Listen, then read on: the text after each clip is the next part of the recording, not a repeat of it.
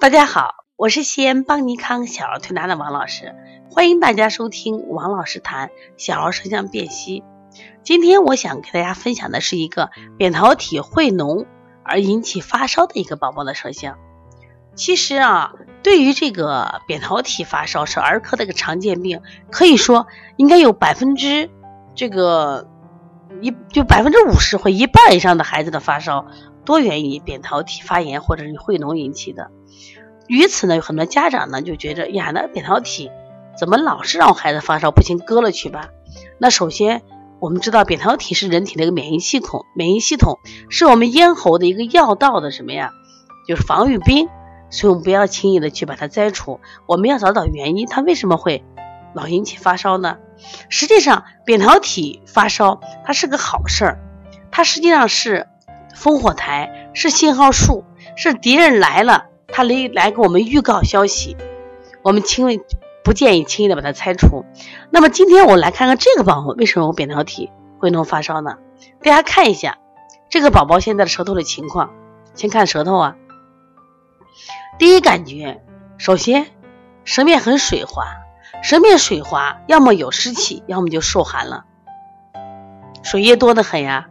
那在大冬天，孩子是受寒了，因为他同时伴有。头疼、头晕的症状，你别看扁桃体有时发烧啊，如果这个小孩纯粹是个热症，他还没有头疼症状，往往有受寒的象，会有这种症状，所以他的水滑应该是受寒的象。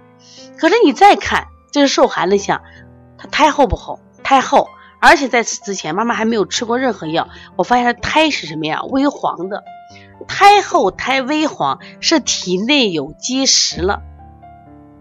有积食了以后，然后再招了外寒，所以说调理思路应该是直接去寒，还是先去积食？当然，我知道像这种寒包火的情况下，先消积食再去寒，积食是家贼，寒是什么呀？外邪。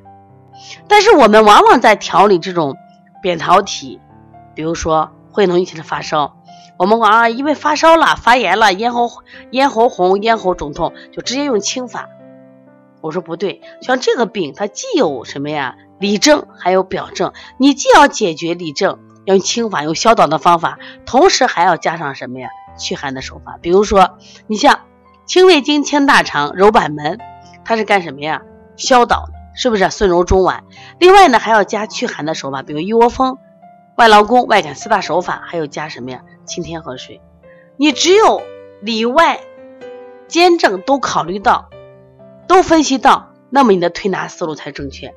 像我们中药里面有一个大青龙汤和小青龙汤，小青龙汤它一般治疗的是存寒症，里寒也外寒。那么大青龙汤就是里热外寒。你看它俩只差一个字，它的作用完全是不一样的。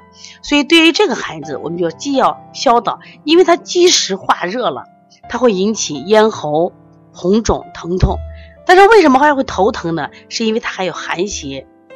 封闭了毛孔，那对于这个问题，大家刚很清楚了吗？那既要清热消导，还要打解表的手法。所以说，通过舌象呢，我们就很能直观的看出来孩子病的状态，到底有没有积食，到底有没有受寒，是不是一目了然？所以希望大家好好学习舌诊。那邦尼康有开有系统的舌诊课程，大家可以搜索“人人讲”，下载一个“人人讲”的 APP 它。上面有我们的系统的那个舌诊课程，同时我们也出了一本关于舌诊的这个书籍，你可以在淘宝可以去购买，叫《小儿舌象辨析》。如果呢你也有各种各样的问题，可以加王老师的微信，就是幺五七七幺九幺六四四七，也可以直接拨打电话幺三五七幺九幺六四八九。